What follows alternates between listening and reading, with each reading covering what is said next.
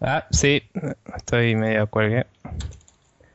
Bien, eh, a ver, Mega Man 9 en Wikipedia que me dice uh, Xbox Live, PlayStation Network, we were mobile phone. Nosotros fuimos. Nosotros fuimos qué? We were. Pelotudo.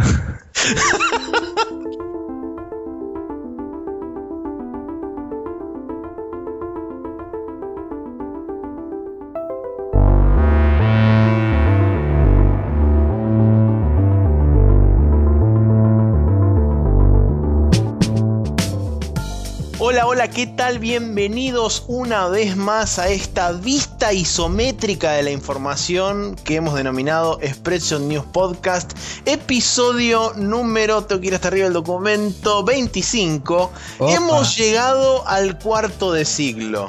Sí, no es un siglo, pero cuarto de 100 semanas, ponele. Pero es un cuarto. Estamos dentro de un cuarto. O 25. claro. O 25 enteros. O si 25 enteros. 25 sobre 1 o un cuarto. Bien. te Eh, sí, matemáticas con spreadshot se llama esto también, a veces. ¿Cómo estás, Nico? Bien, eh, cansado para variar un poco. PlayStation 4! ¿Entendiste? Eh, sí. Bueno. Para, para, repetímelo, a ver. PlayStation 4! Ah, sí, está bien, había entendido bien. Ok. Bien. Eh, sí, cuidado con las orejas, la gente que esté con auriculares. Tarde haber avisado ahora, pero bueno. De última nos mandan el recibo del médico a nosotros y nosotros no se lo pagamos. Claro. Eh, tenemos un feedback del señor Noid eh, que nos mandó un mensaje en el capítulo anterior que era así como kilométrico y en el capítulo de la semana pasada dijo redenso el chabón ese Noid comentando díganle que tiene el DR copado el podcast y nada más el video del Mario 2 así que aparentemente Noid no le cae demasiado bien el pibe este Noid que hace comentarios re largos. Sí, y también tiene un poco de esquizofrenia quizás. Pero... sí, un poquito Bueno, dijimos que era largo para aclarar por qué lo estábamos cortando un poco, pero nos encanta que, que escriban lo que se Sí, les seguro. de hecho yo le contesté preferimos que sea denso a que no haya comentarios Sí, este, tal cual, una. Así que nada, sí, el, el feedback nunca lo contamos en el tiempo del programa, así que si es largo el feedback, mala suerte. sí Eh. por supuesto Bien. Bien, eh, sin nada También- más que decir, ¿qué cosa? ¿Cómo? ¿Qué? Bueno, no, lo podemos mencionar después, pero Emi comentó en algo de lo que vamos a discutir ahora de Play 4, pero Ah, vamos a mencionar después. bueno, está bien. Entonces, sin nada más que agregar, nos vamos directamente para el now loading del día de la semana.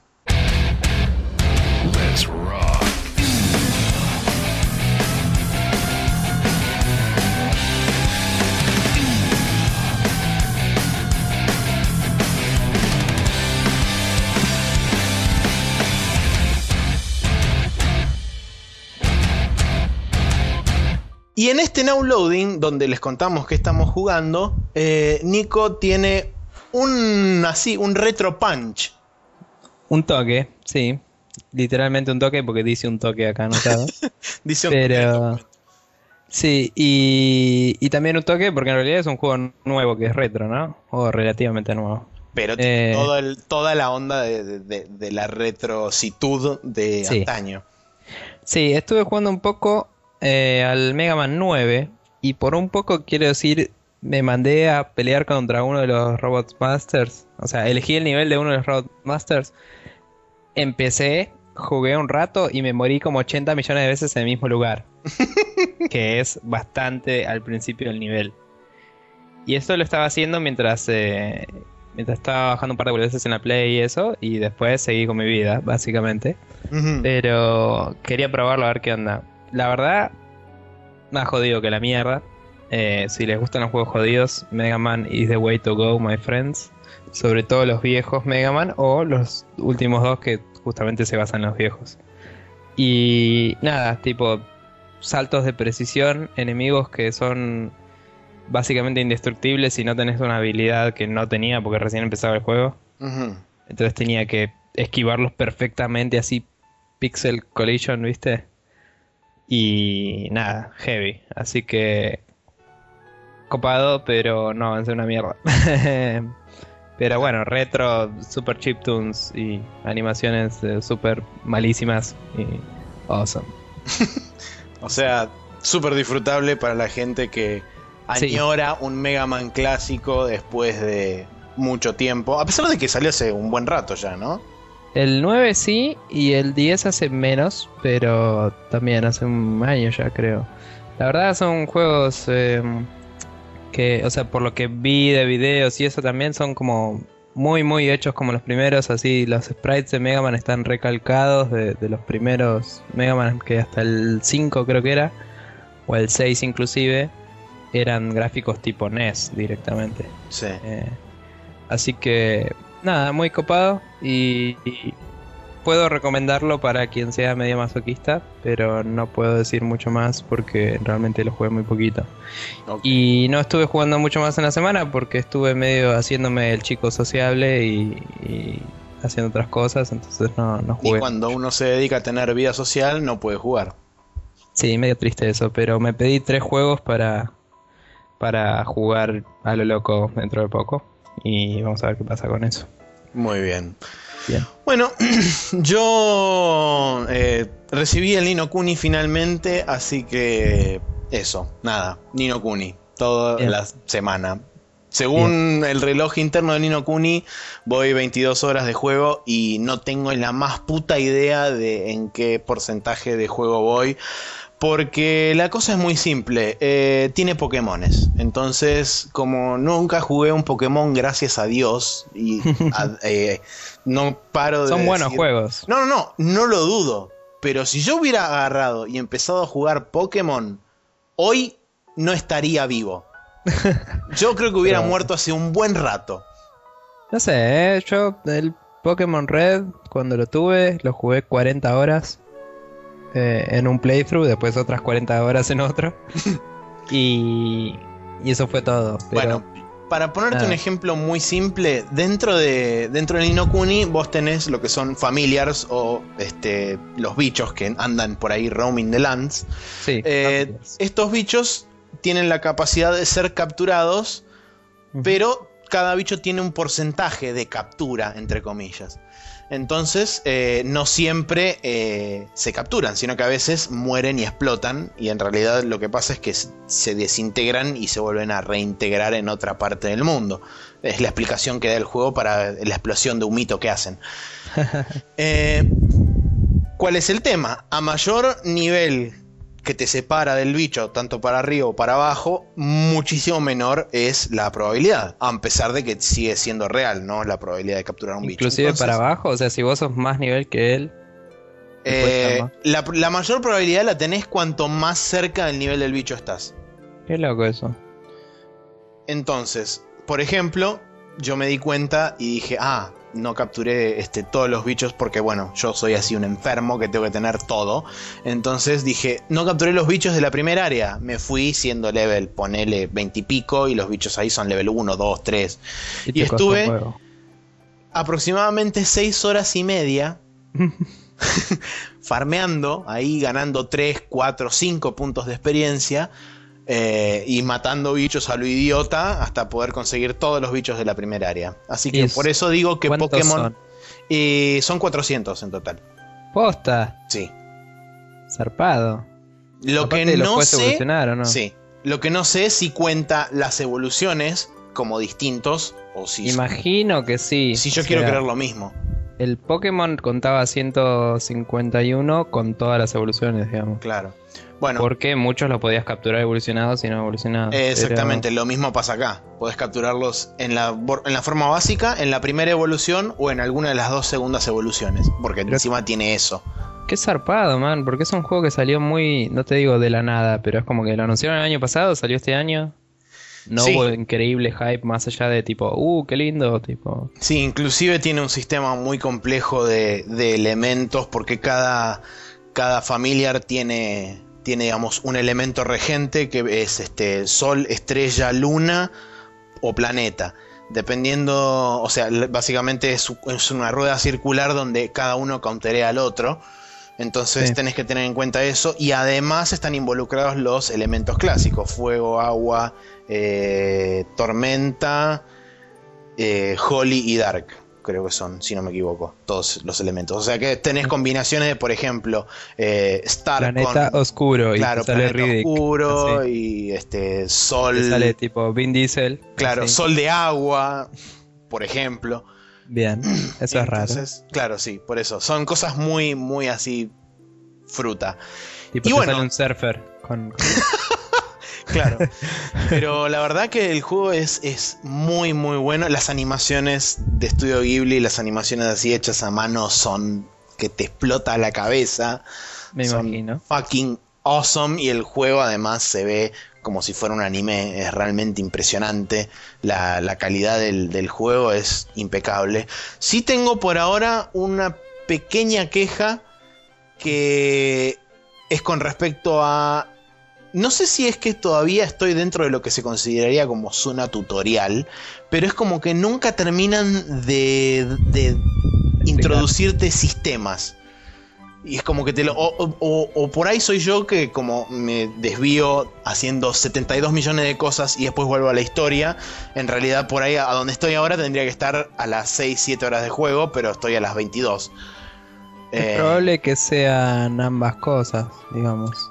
Porque lo que sucede es que, por ejemplo, una, una cosa bastante vital del sistema de batalla es que vos podés poner a todos los, a todos los participantes de tu party y sus familiares en posición ofensiva o en posición defensiva, todos a la vez con un solo botón.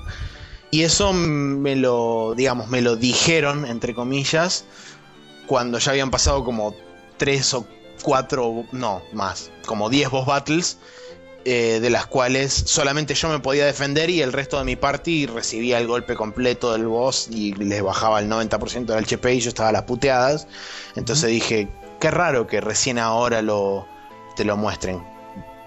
Después, por supuesto, pensando, dije, claro, capaz es un tema de que como yo me distraje, entre comillas, haciendo un montón de cosas y haciendo este los clásicos favores para los distintos NPCs y demás, haciéndolo, haciendo este, eh, ¿cómo se llama esto? Monster Hunting y demás.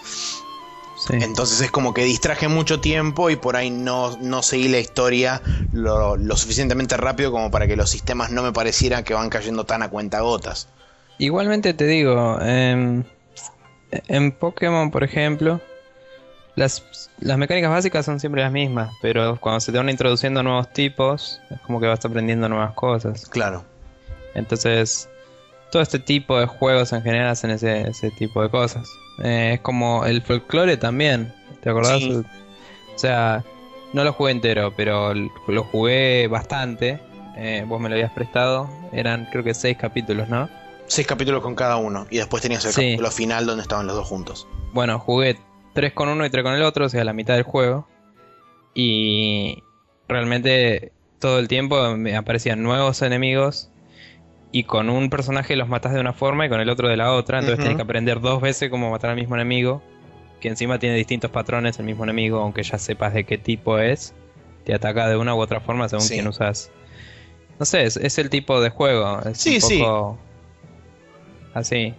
Eh, sí, pero bueno. que ver si hay algún hay New Game más de algún tipo, ¿sabes? Eh, la verdad que no tengo idea. Bueno, hay que ver si se puede de alguna forma esquipear el tutorialismo, pero nada, bla. Sí, Eh, o sea, también después tenés como contrapunto, hoy justamente me acordaba de un juego donde no hace absolutamente nada de eso, que es el End of Eternity, un juego de 3Ace publicado por Sega, salió Sí. a la par del Final Fantasy XIII, o sea que muy poca gente lo debe conocer. Eh, justamente el juego tipo... que se disparaban, ¿no? Exactamente. El juego arranca y arran vos arrancás dentro de una arena donde te dice, ok, vamos a hacer una práctica.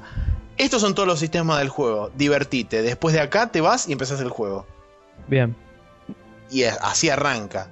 está bien, es un tutorial hecho y derecho, digamos. Sí, Nada de, de juego con introducción tutorialosa. no, no, no, tal cual. Es tipo, bueno, eh, vamos a hacer todo esto que es todos los sistemas del juego. ¿Listo? ¿Lo aprendiste? Bien. Ahora, allá está el juego. Ok.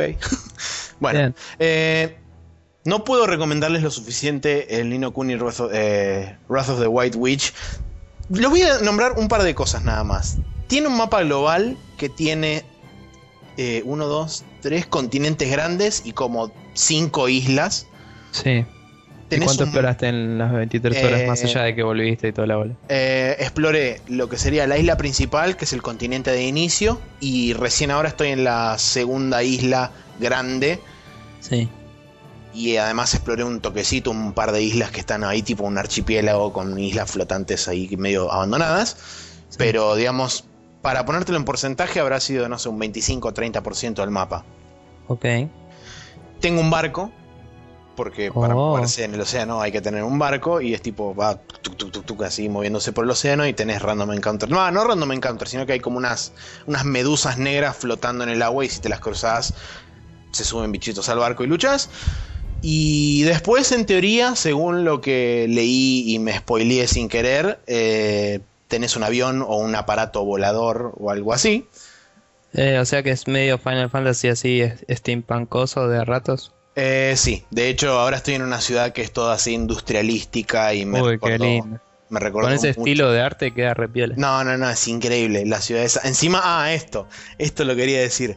El juego entero en su to- en toda su extensión es un pan fest, o sea, es un, un festival de pans, de dobles sentidos por todos sí, lados. me habías contado. Eh, una de las ciudades se llama, por ejemplo, Al-Mamun, la cual es reinada por la caulifa, porque están en el medio del desierto, entonces debe ser el califa, es una caulifa, y eh, también conocida como Your Majesty. Después, ahora en la ciudad que estoy ahora se llama Hamelin, donde el... Hay un flautista. No, el príncipe es The Pig Prince, Ajá. y están todos vestidos de cerdos. Ajá. ok. Bien. Claro, sí, son así. ¿Y Y, no hay un flautista? eh, no, por lo menos Claro. por ahora no. Bueno, si ves muchas ratas ya sabes. Sí, va a estar el flautista por ahí. Eh, Qué piola. así No, que, tengo que bueno, jugarlo. Yo ese, ese me lo pedí también de. Me pedí Bueno. ese juego de los chinos. Y. No, ese me lo pedí del primo del chino. ahí está, al primo del chino. Y, Y. al chino te pediste el Rising y qué más. Sí. El Rising y el. eh, HD Collection del, Ah, de Son of Diendas. del Son of Enders. Que nada, para la gente que nos escucha, eh, HK Offer House Exacto. Es una página donde a veces compramos juegos baratos para, para PlayStation, también tienen para Xbox y Wii. Y mm, llegan sin drama. No se zarpen pidiendo muchos de una porque los Si frenan. se piden hasta peso. dos, no pasa nada. no pasa nada. Y todo legal, o sea, bla. Y mm, se paga con PayPal. Y el otro que le decimos el primo del chino, porque nos lo pasaron hace poco. Vamos Mario a ver cómo me 128 va. con doble I. Sí, pero no está comprobado todavía su eficiencia. E igual mandan con el mismo envío, así que debería no haber problema. Sí, cuando te llegue a vos, Nico, diremos si es de confianza o no.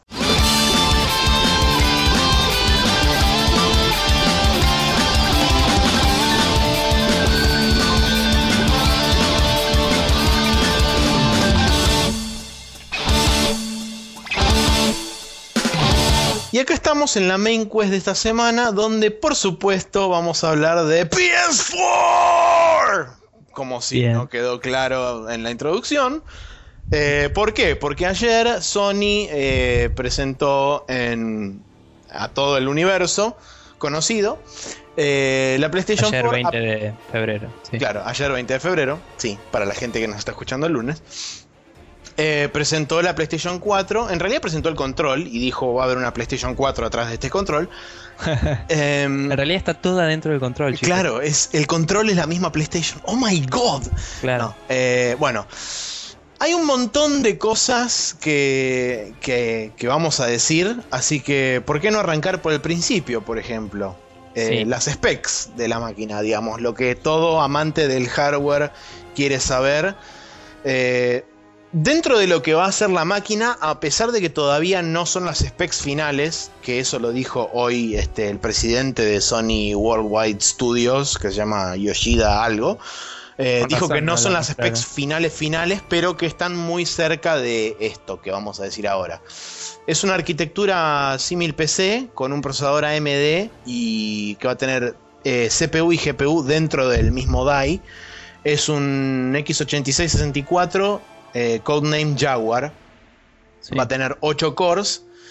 Y la, el GPU que va a traer va a ser una versión modificada del 7850 de AMD. Not bad. Eh, Esto le proporciona un poder crudo de, de procesamiento de 1.8 teraflops Sí. y catalogado según, digamos, los entendidos entre comillas de la industria, el procesador en sí es lo que podría ser hoy en día una PC low-end.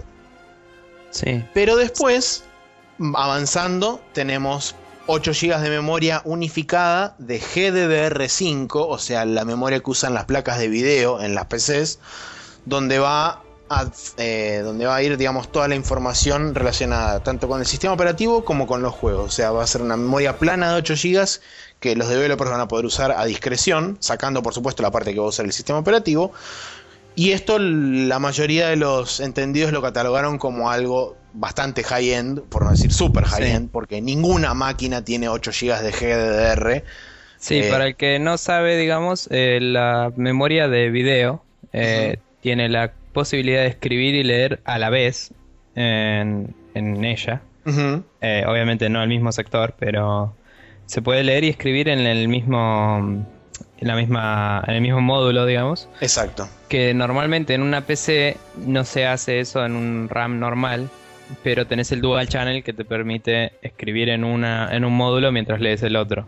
Exacto. Entonces, el dual channel duplica tu velocidad cuando tenés dos módulos iguales. Pero en una memoria simple de VRAM o video RAM, podés leer y escribir en distintos chips, en distintos sectores a la vez.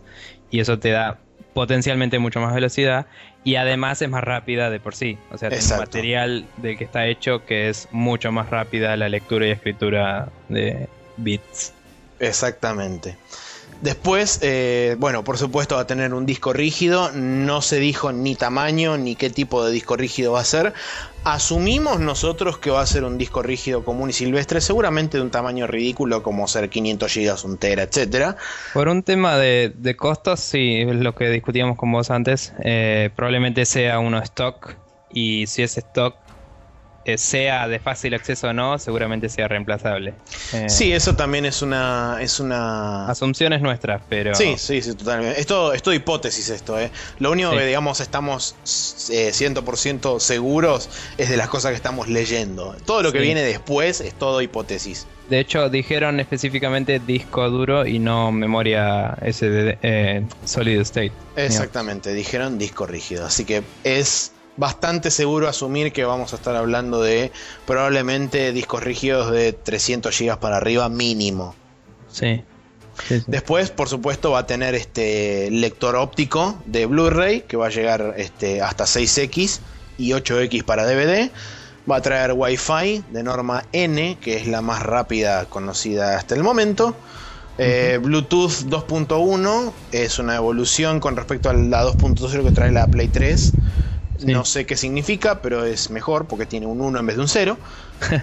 Eh, Y va a traer también USB 3.0. Tipo, Eso es, arreglamos digamos- el, el, el bug en el que explotaba todo. Tipo, Exacto. así, dos- 2.1. Pero Eh, USB 3 sí trae, creo que más del doble de la capacidad. Eh, la más del doble de la velocidad, sí. Así que bien. Eso en cuanto a la máquina que no se mostró. Claro. Esos son los specs anunciados, sí. Em, nosotros en el, en el evento mostraron cosas corriendo y eso, y eh, a mí me parece, creo que vos estabas de acuerdo en esto, eh, que estaban corriendo en una PC cualquiera que tenga specs parecidos. Eh, sí. Yo lo que- Y- la teoría que tengo, a pesar de que ahora ya este, me demostraron que no es así, pero en un primer momento mi teoría era que todo lo que era eh, third party y multiplataforma, todo estaba corriendo en una PC de características similares a la Play 4, o sea, de características similares a esto que, que dijimos recién, y que todo el resto de las cosas exclusivas eran todos target renders de los mismos desarrolladores que dicen, ok, esto es lo que nosotros creemos que podemos hacer con, el, con ese hardware. ¿Y quién te demostró lo contrario? No entendí. Eh, el coso, ¿cómo se llama esto? El, los, los screenshots del coso, ¿cómo se llama? Del Killzone. Killzone. Sí. Sí. Sí, no, es que eso era. O sea, yo varias veces dije y hay gente que me mira con cara de "Mm, mm", pero se puede ver la diferencia entre algo corriendo en tiempo real y algo no.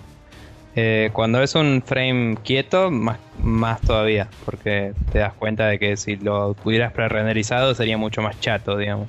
Sí, además de Eh. que le podrías dar muchísimo más volumen a los detalles. Sí, sí, sí. Pero digamos, aparte es- suele ser distinto el tipo de ángulo de visión y esas cosas. No sé, es medio súper debatible, ¿no? Pero digamos, uno se suele dar cuenta.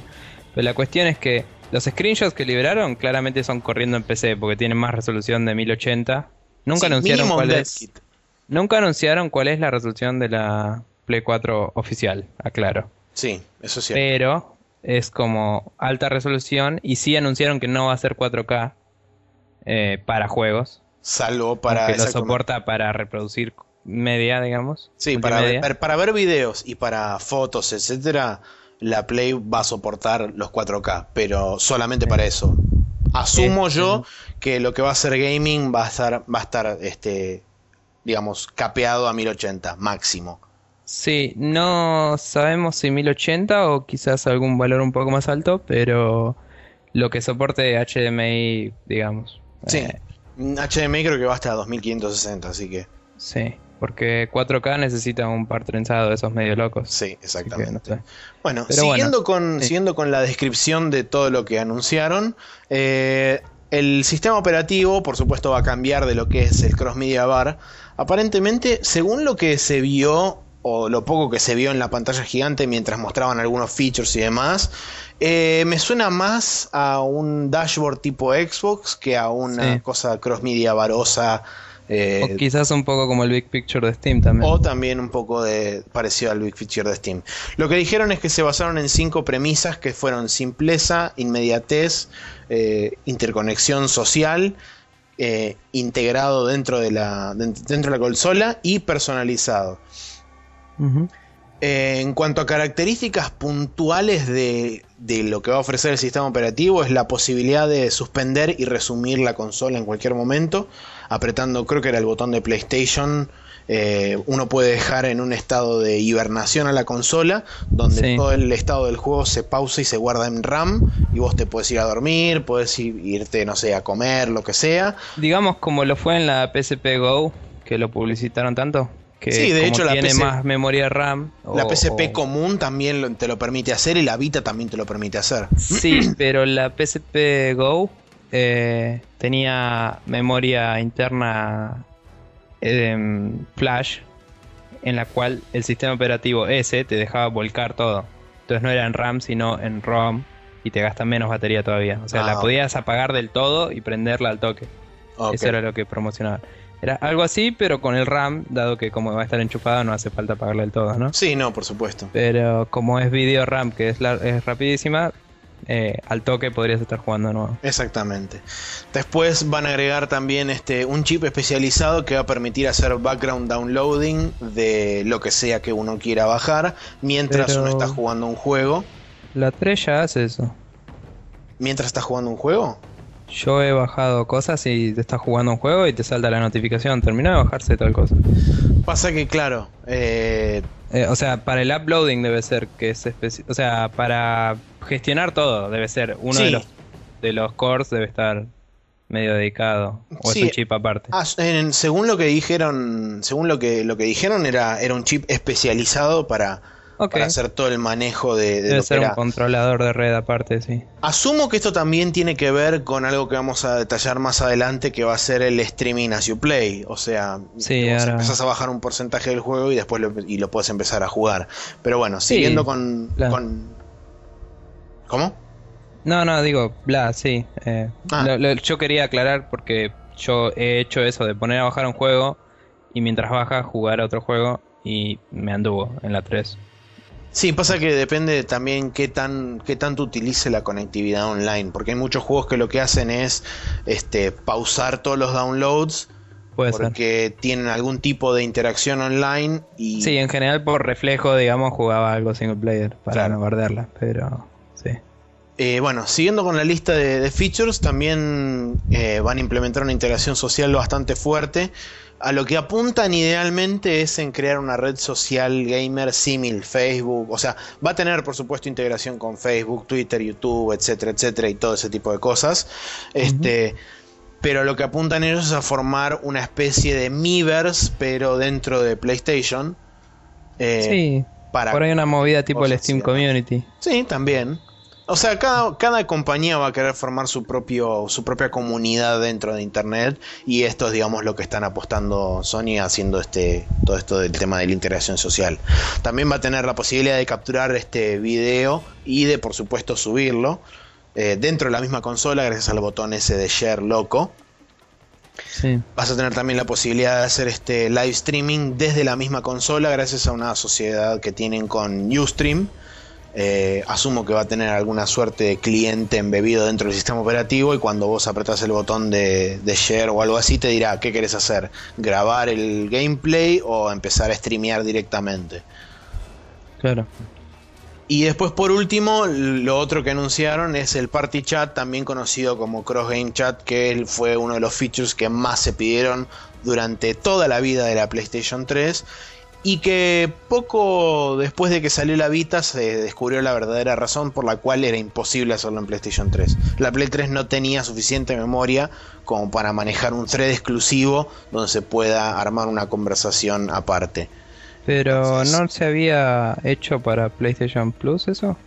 No. Jamás existió como feature.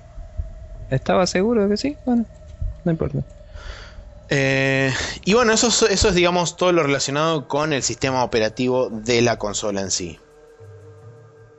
Después, eh, pasando al DualShock 4, si querés leer un poco vos, porque yo ya tengo la voz Está bien, vaya. Eh, bueno, el DualShock 4, el nuevo control de la consola a venir, es básicamente, eh, tiene un, poco renovada la forma del control, pero sigue teniendo los mismos botones desde el primer DualShock. se supone que es más ergonómico y su, todas esas cosas locas que te suelen decir en relaciones públicas de este sí, de hecho yo cuando vi una foto de costado del, control me pareció que la parte, digamos, eh, de los mangos son muchísimo más parecidas a un control de 360 que es mucho más cómodo que un DualShock. Sí, eh, la verdad tiene pinta que, que, va a ser más cómodo. Se ve como un poco más eh, finito. los, los cosas de los manubrios, digamos, los agarres. Sí. Están un poquitín más abiertos, los grips. Un poquitín más abiertos y parece ser un poco más chato, no, tan curvo hacia atrás. Sí. Eh, pero sí, eh, también tiene como dos materiales, la parte glossy de adelante y de, de, abajo como que tiene algo más corrugado para... Sí, para dar más, más agarre. Este, pero bueno, eh, a pesar de ese cambio en la forma, es, sigue teniendo los botones básicos. Los, eh, los sticks son un poco distintos también. en, su punta, digamos, son más como ahuecados para... Sí, eh, para que el, dedo entre más cómodo y no se te ande resbalando. Cosa que me parece bien. Em, bueno, tiene, en vez del Start y el Select, tiene eh, un pad touch, tipo trackpad, digamos, como el de la PC Vita que tiene en la parte, de, atrás. Y tiene al, sus costados tiene un botón de options y un botón de share, como dijiste vos, que va a servir para sacar la parte social en cualquier juego, en cualquier momento. Eh, que inclusive hablaban un poco de la posibilidad esa de, si estás trabado en un juego pedirle ayuda a un amigo y qué sé yo. Eh, que después lo, lo comentamos más adelante. Pero bueno, el botón de share fue medio como arma un poco de revuelo en la internet porque es como porque quiero Facebook y mierda en mi consola, pero bueno. Y mm, fuera de eso también tiene eh, una luz en la parte frontal que habíamos mencionado la otra vez, eh, justo arriba del enchufe, que por cierto ahora es un, eh, un micro USB en vez de mini. Y tiene esa luz, es como una especie de barrita tiene la misma luminiscencia que los controles de Move, como habíamos contado cuando vimos los prototipos. Y mm, básicamente lo que permite es, primero, decía decían los de Sony que sirve para identificar al jugador Y después sirve también para un poco de tracking de básico del control. No mencionaron si tiene giroscopio y six axis, la verdad. No lo mencionaron, lo que sí dijeron es que le mejoraron la capacidad de Rumble, que laburaron en, en, mejorarle el Rumble. Y con respecto al tema de la barra esa de luz, eh, va a haber un dispositivo nuevo que se llama PlayStation 4i, que va a ser este, estereoscópico, o sea, va a tener dos cámaras de, de 720p cada una una va a servir para traquear el movimiento propiamente dicho del control a través de la luz y la segunda va a ser para este, tomar imágenes tridimensionales. O sea, gracias a las dos cámaras se van a poder tomar imágenes 100% tridimensionales de la habitación donde esté uno y se, va a poder identificar espacialmente dónde está el control. Este, sí. Una movida como el Kinect, pero no sé si va a ser tan de reconocimiento de las personas como más bien de ubicar bien a los controles y eso sí, espacialmente. también en un futuro eventual, gracias a las dos cámaras, podrían agregarle una, una pseudo funcionalidad simil Kinect, pero habrá que ver, no sé. Sí, ni idea. Eh, la cuestión es que, o sea, porque en realidad son cámaras ópticas, no tienen las cámaras como Kinect que son... Claro, no tienen la cámara de profundidad, una, que es la de RGB y la otra es la clásica. O sea, es un PlayStation Eye con dos lentes y básicamente eso le permite, además de traquear todo lo demás, tener una idea relativa del espacio. Exacto. Pero bueno, la cuestión es que mm, no se sabe realmente sobre las capacidades de giroscopio de eso el control, pero si realmente va a usarse para el Move y si quieren seguir con la movida de PlayStation 3, imagino que Six Axis o algo así va a tener. Y mm, básicamente no anunciaron tampoco tiempo de vida, de, duración de la batería y eso, pero imagino que estaría similar a lo otro. sí, todas las cosas que digamos queden medio colgadas en el aire eh, yo, en lo personal, asumo que van a ser parte del anuncio, digamos, oficial, o si se quiere, el anuncio grande, que e para mí va a ser en la E3. Sí, eh, dijeron que estaban viendo cuándo anunciar algunas cosas, pero eh, varias cosas apuntaron al E3 también. Sí. Siguiendo con, el resto de las cosas de los anuncios, este, también hicieron un, pequeño foco en la parte mobile, o sea, en la integración de lo que es eh, celulares, tablets, smartphones y demás dentro de lo que va a ser eh, el mundo PlayStation a partir de la PlayStation 4 y hablaron sobre justamente el PlayStation Store remoto a través de, asumo, una app símil el app de Steam donde se va a poder comprar y demás y vas a poder en teoría poner a bajar directamente desde esa app eh, en tu consola los juegos, demos, etcétera que vos quieras. Que no eh, suena tan descabellado ahora que ya está el store en línea. Exactamente, que no suena tan descabellado sabiendo que está el store en línea.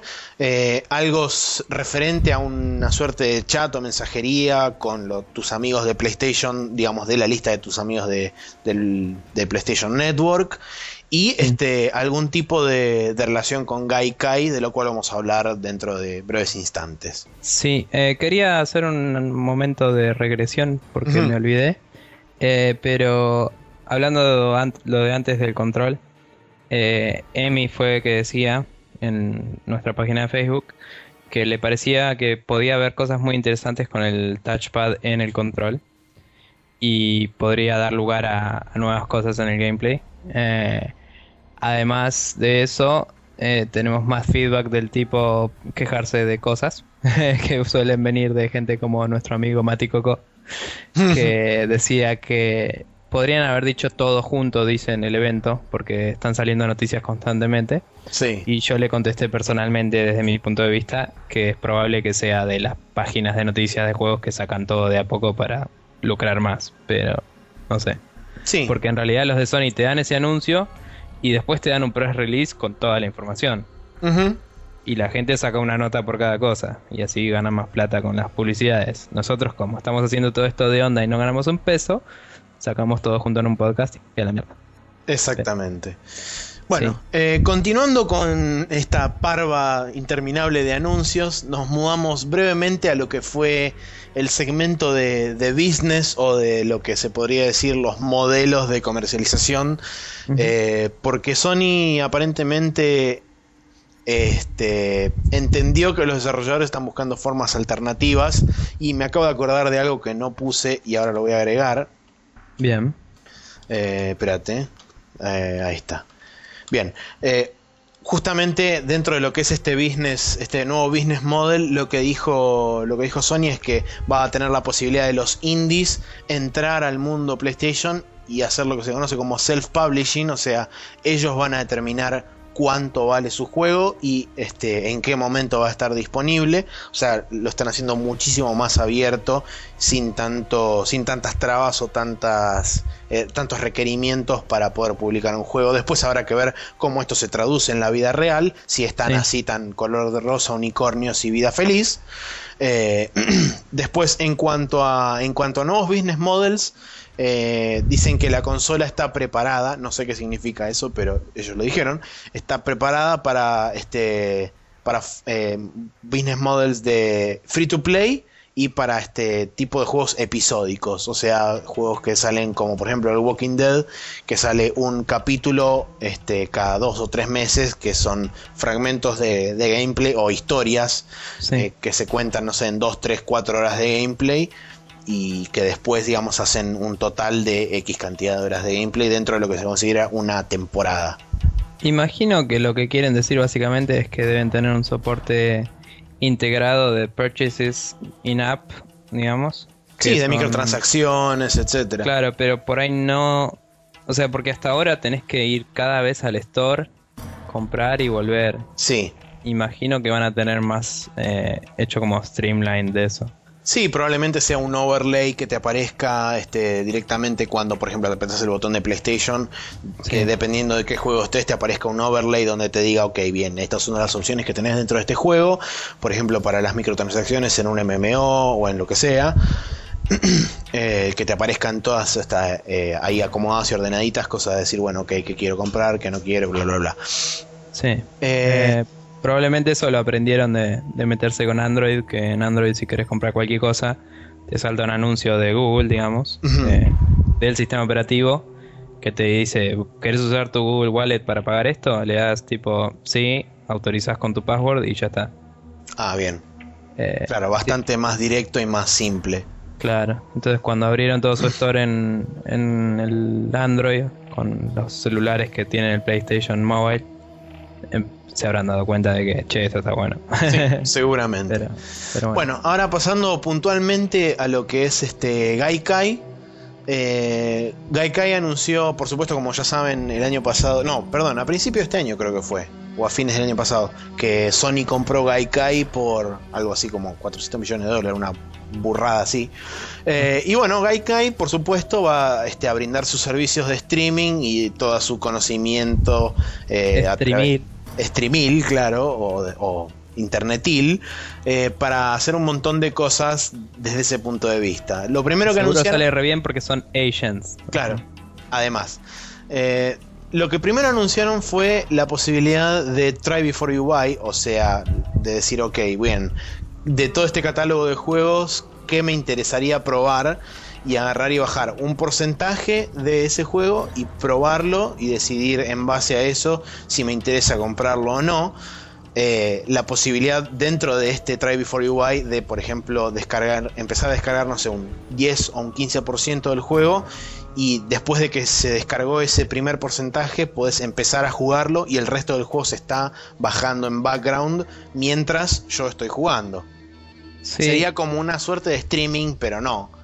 Es, es raro eso, porque sugieren bajar una parte del juego. O sea, no entendí. Realmente no, no me cierra por qué tendría que bajar parte del juego si es un streaming. Lo que sí creo es que cuando compras el juego te deben dejar jugarlo por Gaikai.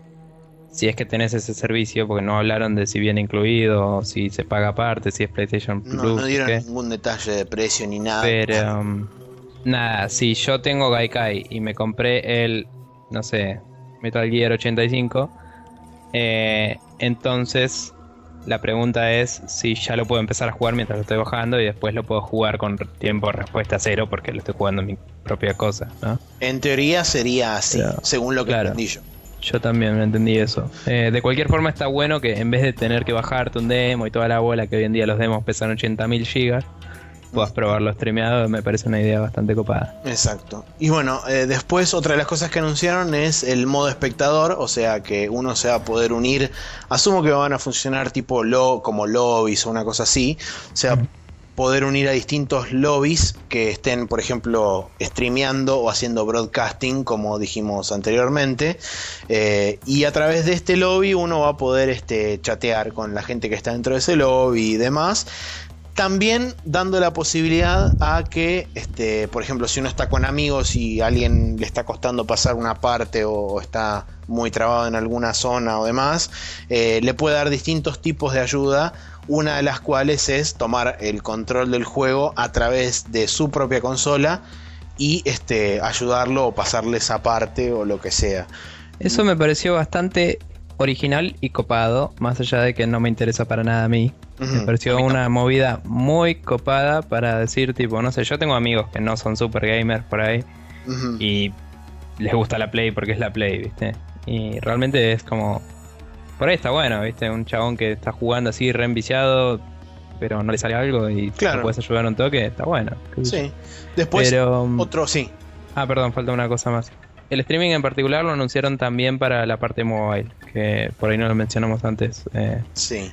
Sí, bueno, eso, lo, iba, a mencionar acá con, lo del Remote Play también, digamos, iba a estar incluido dentro del Remote Play. Porque bueno, uno de los puntos que en donde van a utilizar la tecnología de Gaikai va a ser eh, para hacer algo similar a lo que está haciendo la Wii U en este momento. Y digo similar por no decir prácticamente igual. Eh, que es literalmente agarrar la imagen que está en la tele y este, streamearla directamente a la PlayStation Vita. La forma en la que logran eso, según el chabón de Gaikai, es a través de convertir a la PlayStation 4 en una especie de servidor que hace broadcasting de la, de la, señal y la PlayStation Vita es el receptor o el cliente donde recibís la información y entonces la Vita no tiene que hacer ningún proceso de nada, simplemente recibe las imágenes y vos podés jugar en tu PlayStation Vita.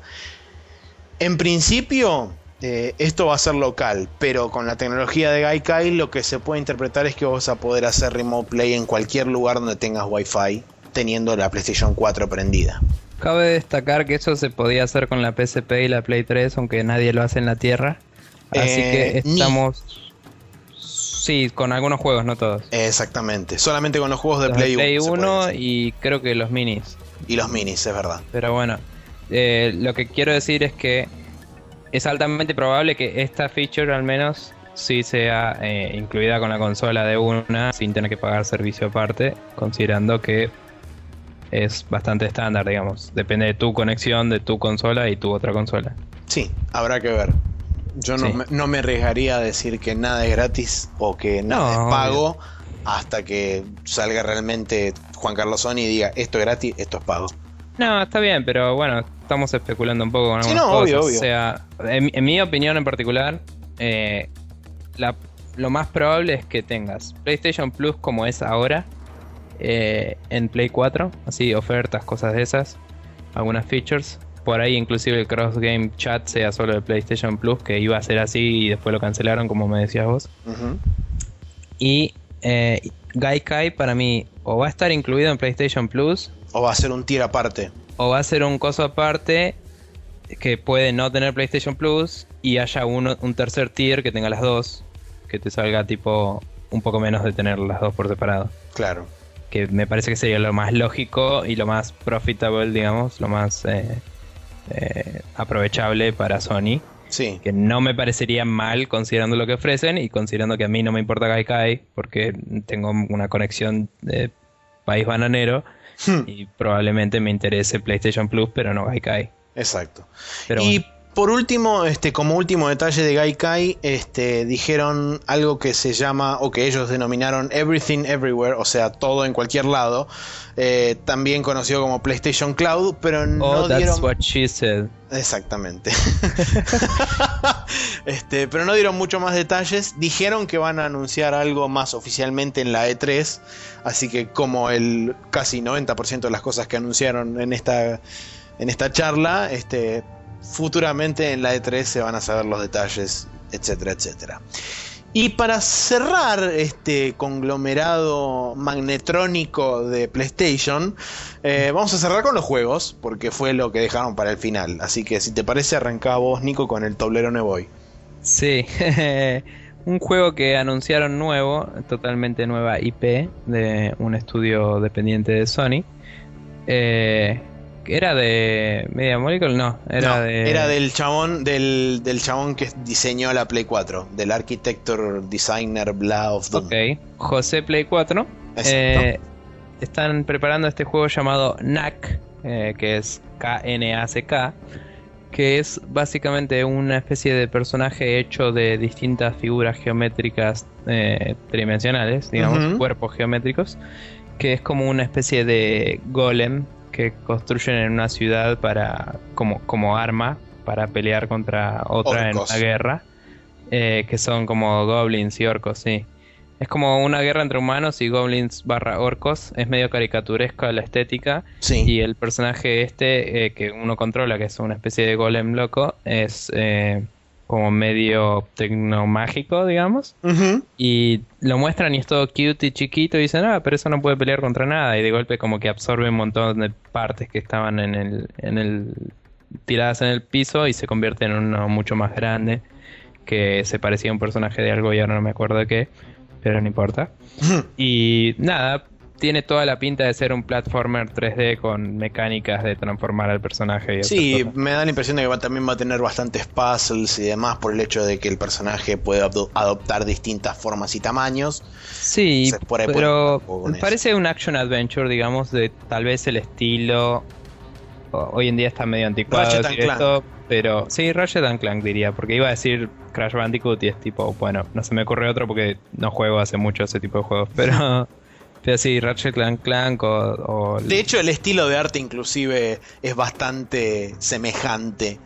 O sea, tiene un estilo más muy así, muy Ratchet and Clank. Entonces, eh, por ahí sí va por ese lado. Sí, sí. Eh, bueno, para continuar un poco, el Killzone Shadow, Shadowfall, eh, que es una... Creo que es una precuela. Sí, es una nueva entrada en la saga de Killzone que está en algún lado del la historia, eh, que vos la conocés mejor, así que si ahora querés contar un poco más, pero primero quería decir, el tipo lo compara un poco con eh, un momento en la Guerra Fría, eh, habla de Berlín, que está dividido por el muro de Berlín justamente, y tiene dos facciones que son tan opuestas, pero están limítrofes una con la otra y hay mucha tensión muestra en la presentación a un personaje que, en primera persona en una nave que está sobrevolando una ciudad, se ve todo súper hermoso, miren qué lindos gráficos, yuppie. Aterriza y se va un poco toda la mierda cuando sale del spaceport, ese loco barra helipuerto. Em, ahí fue donde más sospechamos que estaba corriendo en una PC porque se ve demasiado bien y no digo que la Play 4 no pueda verse también, pero sí digo que me parece que parecía tener mucha resolución para lo bien que se veía. Y los specs que anunciaron no cierran también por ahí. Eh, sobre todo la parte de gráficos de que tenga un solo 1.8 teraflops. Cuando una PC hace dos años que hay placas de 10 teraflops. Y me pareció como que eso probablemente estaban corriéndolo en una PC más high-end de lo que debería. Dicho eso, se ve muy bien, o sea, aun cuando se vea menos resolución o lo que sea, va a ser un muy lindo juego. Y para los fanáticos del Killzone, obviamente, es buena noticia. Así que. Totalmente. Eh, no sé si quieres agregar algo de la historia y eso. No, simplemente lo, que puedo llegar a, intuir es que esto sucede este, pre Killzone 1. Estoy asumiendo que es cuando este, la corporación Helgan todavía estaba basada en Vecta y la Tierra, por miedo a que se expandieran agresivamente, los decide rajar al carajo. Entonces eso crea una tensión política y se produce el quilombo este que va a ser el Shadowfall. Sí, la ciudad que, muestran es claramente de los Vecta, ¿no? Eh, de los ISA que en realidad es de la, eh, digamos, en un principio era de la Organización de la Tierra de bla bla, que no me acuerdo cómo se llama, pero que después fundan una suerte de milicia local dentro del planeta Vecta que se llama ISA que no me acuerdo en este momento qué significa la sigla, pero era puntualmente para combatir y para mantener en orden a, este, la, a los Helgast. Que... Está bien, igual me refería más bien por el tipo de estética, ¿no? Como que claramente en los otros Killzone por ahí vos estás medio invadiendo el terreno de los Helgast y todo eso y es como todo muy industrial, muy alemanoso si querés. Sí. Eh, y futurista. Y esto es más como la ciudad es toda hermosa, medio utópica, así, re loca. Y hay claramente un muro que divide que sí es mucho más oscuro y, y tenebroso. aparatoso, digamos, sí y todo hecho como de una estructura de metal muy loca. Y bueno, en el demo también parecía medio todo como muy ensayado porque el chabón se supone que está jugando y todo, pero era medio dudoso si estaba jugando o no en tiempo real porque se movía medio... disparaba mal y eso, esas cosas que pasan cuando alguien hace una demo en un video. Pero mm, a la vez en un momento está arriba de una nave pone una bomba y se tira, y justo se tira en el, en el lugar donde tenía que caer. Así que, o eso era todo un momento en Rails, y nunca te das cuenta de cuándo paras de jugar y cuándo son Rails, que puede ser en una build previa, digamos, o realmente era como medio cualqui, pero bueno. Sí, todo, todo se asumo que se revelará en un futuro no muy lejano. Sí. Eh, siguiendo con el próximo juego que se llama Drive Club, es de los creadores del Motorstorm, eh, juego este, así super over the top de carrera de autos y explosiones de vehículos. Eh, es un juego que es, una cosa muy rara, no sé bien cómo describirlo. Según lo que lo describi como lo describieron ellos, es un, es un juego de carreras en primera persona, o sea, que se ve desde la vista del conductor, pero que es este está basado en equipos, o sea, uno puede formar equipos o, clanes o guilds o como quiera llamarlo, y esos equipos compiten entre sí para ver quién hace los mejores tiempos en determinados circuitos, eh, con determinados obstáculos, en determinado momento del día, con distinto tipo de climas, etcétera, etcétera. Y se centran bastante en lo que es el detalle de los autos. sería como una especie de gran turismo, pero con un agregado extra que es ese tema de este, las batallas por equipos. Y también lo vendieron como que va a tener muchísima integración social desde el lado de, lo mobile y demás. O sea, uno va a poder, por ejemplo, una de las cosas que me acuerdo es que decían que a través de una app en, un celular o en una tablet, vos ibas a poder armar un challenge en el, que, en el cual vos determinabas el tipo de circuito, eh, el clima que iba a tener ese circuito, el momento del día y creo que obstáculos que aparecieran al azar o vos podías determinarlos en determinados lugares, cosa de hacerle más difícil todavía la, el tiempo, el tiempo en el que tenía que llegar este, a cubrirlo. Un poco como el, como el contracts mode del Hitman, digamos. Así, un desafío social de, o sea, eh, hace esto de esta forma y desafiar al otro. Sí. Eh, igual no, sabía que se podía hacer desde la parte móvil, eso, eso puede ser interesante. Por ahí venga con algún alguna interfaz para poner obstáculos en el mapa y esas jugadas que puede ser interesante. Sí, puede ser interesante. Te, digo, me, no soy un gran jugador mobile, pero la idea entera de las companion apps siempre me copó mucho. Porque hay muchos juegos que me tienen así todo el día pensando en el juego, ¿viste? Así como en, uy, ¿cómo podría ser mejor esto? qué sé yo, bla, bla. Y cuando de golpe sale una app que te habla sobre la historia del juego o te da esas posibilidades de a través de la misma app hablar con tus amigos y arreglar cuándo jugar esas huevadas, viste, mensajería, eh, cosas de comprar ítems en ofertas y esas huevadas. Me parece que garpa muchísimo. O sea, Sí, es una, es una forma de, mantener al, de mantener al, cliente todo el tiempo pensando en el juego y, en cierta forma esté enganchado con el producto. Ponele, mientras jugué al Sleeping Dogs, cada vez que veía que me pasabas en un récord, me daban ganas de parar todo lo que estaba haciendo e ir pasarte. ¿Entendés? claro, cuando lo gané, cuando lo gané dejé de hacerlo si hubiera tenido en un celular eh, notificaciones push que me decían, che, Maxi, te volvió a pasar haciendo esto, vuelvo a abrir el Sleeping Dogs y te vuelvo a jugar, ¿me entiendes? claro. Y me parece que es, no te digo súper boludo de hacer, pero es claramente asible para una compañía grande como son las que están participando en esto y me parece muy copado que se estén poniendo las pilas con eso. Seguro. Eh, bueno, siguiendo con la lista de juegos, eh, un nuevo Infamous llamado Second Sun.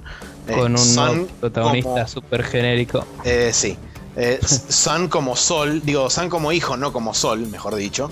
Eh. A pesar de que hay medio como una especie de doble sentido ahí, porque el chabón cada vez que es- desaparece y aparece es como que se convierte en una especie de, de llamas barra humo barra chispas. Entonces es como que, bueno, sí, es un chabón de fuego. Sí. Eh, claro. Y en teoría, por lo menos por lo poco que pude sacar del, del tráiler, eh, estaría situado después del final del 2. No voy a decir cómo termina el 2, eh, Sí, porque tiene toda la pinta que tiene que ver. haya gente que todavía no lo jugó, pero el 2 tiene dos finales. Eh, me da la impresión de que este es, el, es la continuación del final malo. por decir. Uy, no jugué el final malo todavía. Oh, Sí. ¿cómo? Así, mira. ¿Cómo? Era yo poniendo cara de que no lo jugué. Claro, exacto. El final malo. Bueno. Pero es cierto, yo me olvidé totalmente que no lo jugué como malo todavía. Ahora Ah, jugarlo. bueno, vas a disfrutarlo cuando lo juegues como malo, porque es igual que el 1. Sos así, así de OP y estás igual de roto. Bien. Brokenness. Bueno, Este, Siguiendo con la lista, tenemos el nuevo juego de Jonathan Blow, The Witness, que en teoría va a ser exclusivo de PlayStation 4, a No. través del famoso sistema de self-publishing que dijimos este, arriba. perdón, no va a ser exclusivo. Mientras esté el. eh, Dijo, en el release window de la PlayStation 4, solo va a estar en PlayStation 4. Pero está anunciado que va a salir en, en PC y no sé qué otras consolas. Ok, entonces mm, es exclusivo mientras este, Time exclusive, si querés. O sea, Exacto. cuando Time- sale la Play 4, va a, ser, va a estar solo ahí. Ok, bien, eso. Eh, creo que es un puzzler, ¿no? Es una cosa así. Eh, es una especie de movida tipo los viejos Myst, en los que tenés un mapa 3D eh, y mm, básicamente te vas moviendo por ese lugar y hay distintos puzzles de distintos tipos, no necesariamente iguales. Eh, y es como medio... Son puzzles muy lógicos y todo, pero tiene su propia lógica interna el juego, no necesariamente va a ser basado en objetos reales o, o situaciones reales. Está bien. Eh, por ahí algo es mover espejos para mover para redireccionar luz, que es lo que mostraban en el trailer, ponele, pero eh, no necesariamente eso hace algo real en la vida real o no lo haces de una forma verosímil, lo haces Claro. tipo acomodando pelotitas que mueven el espejo, Qué sé entiendo. Bien. Eh, siguiente, tenemos la tech demo de Quantic Dream. No mostraron ningún juego ni nada, simplemente mostraron un viejo con un montón de polígonos en la cara y dijeron esto tiene un montón de polígonos y nos va a permitir hacer no juegos que tienen un montón de polígonos. Sí.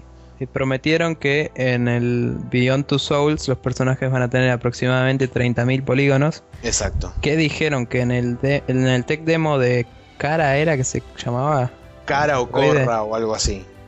el androide. El androide loco. Sí, el androide loco. Eh, en ese tech demo tenían 20.000 y en el Heavy Rain tenían 15.000. Así que digamos, el doble de detalle del Heavy Rain para los personajes prometieron. Exactamente. Lo cual es mucho. Seguido de eso, una tech demo de Media Molecule con el PlayStation Move, demostrando que pueden, a través del tracking que va a tener eh, con el PlayStation 4A y demás, se va a poder hacer este, esculturas eh, en vivo a través del tracking que va a permitir el juego. Eh, asumo que no sé si eso va a quedar como mecánica dentro de un juego futuro, pero conociendo a Media Molecule y las cosas dementes que hace, nada está, nada escapa, digamos, a, a lo que puede llegar a ser posible que hagan los chabones estos, sobre todo teniendo en cuenta este lo que mostraron que era muy muy loco y para mí fue el momento awkward de la noche. Este, Sí. Eh, igualmente, yo diría, asumiendo de nuevo cosas mías, eh, que es muy probable que saquen Little Big Planet 3 because of reasons, con mecánicas de esas, quizás. sí, y que te permitan después es probable que saquen aparte una especie de Editor. Game Creation PlayStation 4 Tool, lo que sea. Claro. No te digo profesional, pero sí para para como un game maker de Play 4, digamos. O, Sí. o por ahí un movie maker, porque tenía pinta de que es lo, como que lo iban a redireccionar para tipo el Puppeteer y todo eso. sí, Tenía una estética así, una movida de, de manejar personajes en tiempo real.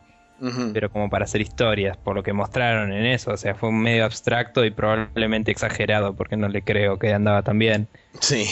Pero, o sea, le creo que, que va a andar muy bien. No sé si tan bien, me parece que lo retocaron un poquito. Puede ser. Pero bueno. Eh, siguiente juego, barra eh, compañía, Capcom presentó el nuevo engine, Panta Ray, eh, así como suena, Panta Ray con una H en el medio porque sí. Y este, la demo que presentaron, o el juego, entre comillas, que presentaron, se llama Deep Down. Todavía es un working title. Y es una IP nueva que eh, está para mí muy, por no decir demasiado, inspirada en eh, los universos de Demon Souls y Dark Souls de, de Front Software. A mí me parece que si el Dragon's Dogma era el Demon Souls, este es el Dark Souls, básicamente. Y lo digo desde el punto de vista de que el Dragon's Dogma, por lo que viene screenshots y videos, tiene personajes que se ven medio anime, si querés. O sea, es realista en shaders y en modelos y todo, pero las caras son medio como eh, artist- con libertades artísticas, digamos. Y este nuevo es como todo oscuro y así como medio gótico, medio eh, por ahí barroco inclusive, ¿no? De personajes súper realistas y oscuros y medio como hasta que parecen medio como deprimidos o conflictuados, ¿viste? Y te mostraron la cara del personaje y es claramente cara de europeo, ¿no? De francés, de, de francés no, ¿por qué dije francés? De japonés, o sea, Claro. y el Dark Souls no vi realmente las caras de los personajes porque no lo jugué todavía. Ah, alguien me va a cagar a piñas por eso.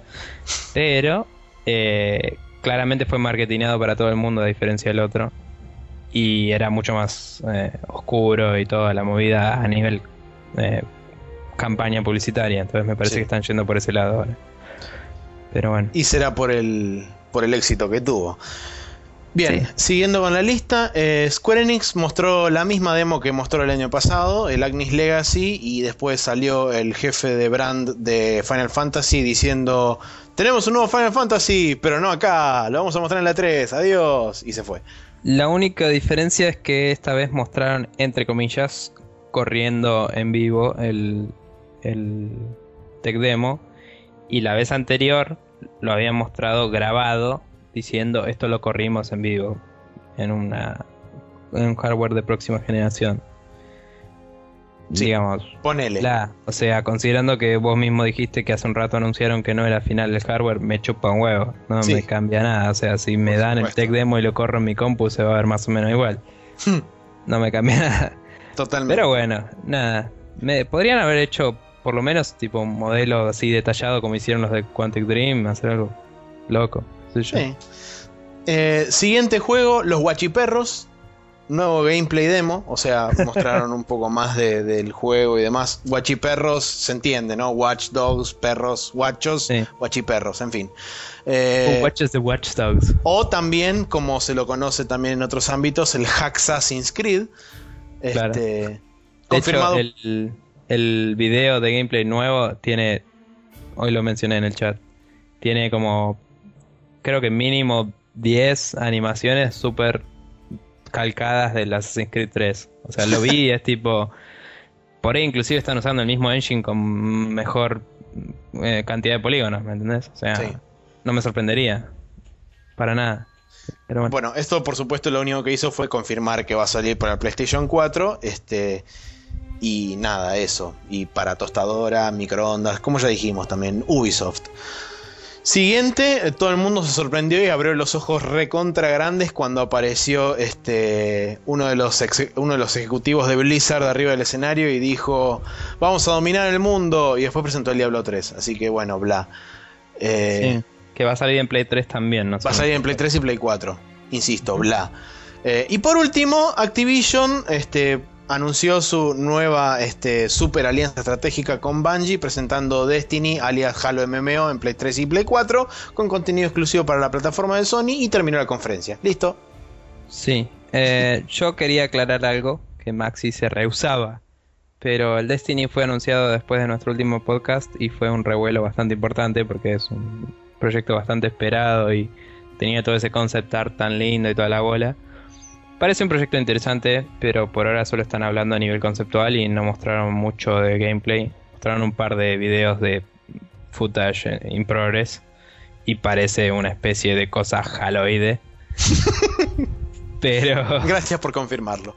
Pero. O sea, es un, es un first person y tiene claramente una estética de ciencia ficción estilo Halo, no tipo Killzone que es más industrial o tipo Call of Duty que es más eh, cyberpunk, el más nuevo, digamos, y sí, América, ni tampoco tipo, no sé, eh, The Defeat que es Guerra Mundial, obviamente, pero nada, es como interesante lo que proponen. Proponen distintas facciones en un mundo medio abandonado y como que la sociedad se deshizo y queda solo una sola ciudad que es como la civilización y después las afueras.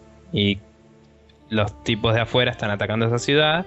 Mundo persistente, así que básicamente es el MAG mezclado con el EVE Online y el eh, y el y su interconectividad con el Dust, digamos. Claro. Pero es el mag con cosas del Dust y estética de Halo. Y eso suena re genérico, pero puede estar bueno. No sé. Sí, en lo personal sigo creyendo que es el Halo MMO, así que bueno. Eh, y cerramos acá, este, como dije recién, este, nuestro super mega main quest así gigante, enorme de como cuatro horas y media. Para ¿Sobre qué trató? PlayStation 4. Bien. Eh, sí, sigo lo, sigo manteniendo. y por último vamos a cerrar con, como siempre, nuestro Special Move.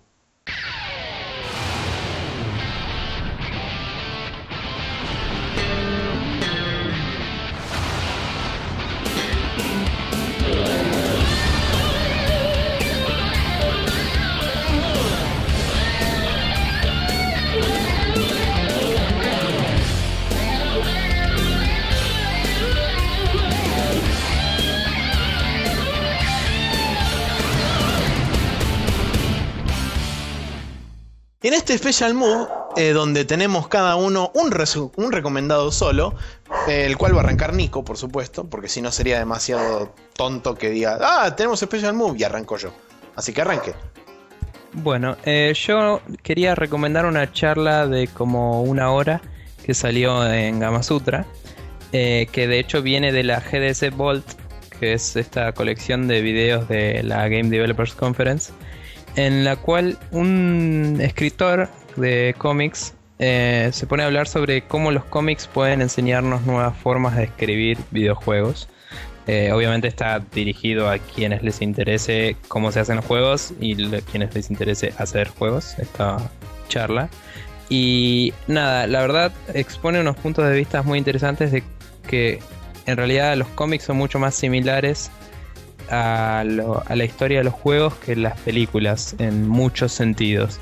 Y habla de cosas interesantes como por ejemplo que el pacing de, la, de los cómics es interactivo, eh, que es algo que a uno le suena como raro, pero es como vos ves una página y esa página tiene un dibujo, ponele de toda una escena donde ves un par de personajes corriendo y todo el, todo el resto de la escena tiene un millón de detalles.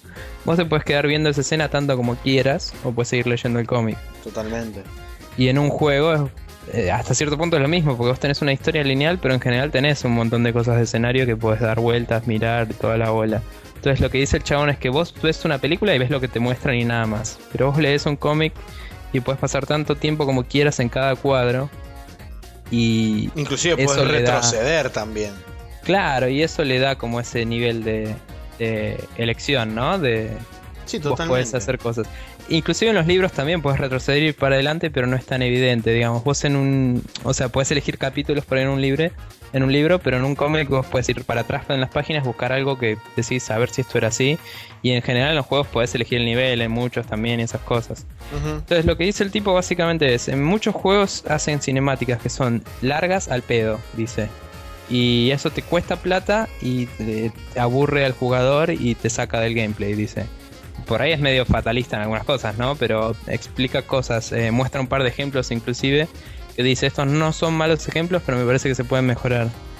Y entonces te muestra ese par de ejemplos, los convierte en un cómic para mostrarte lo que quiere decir el tipo.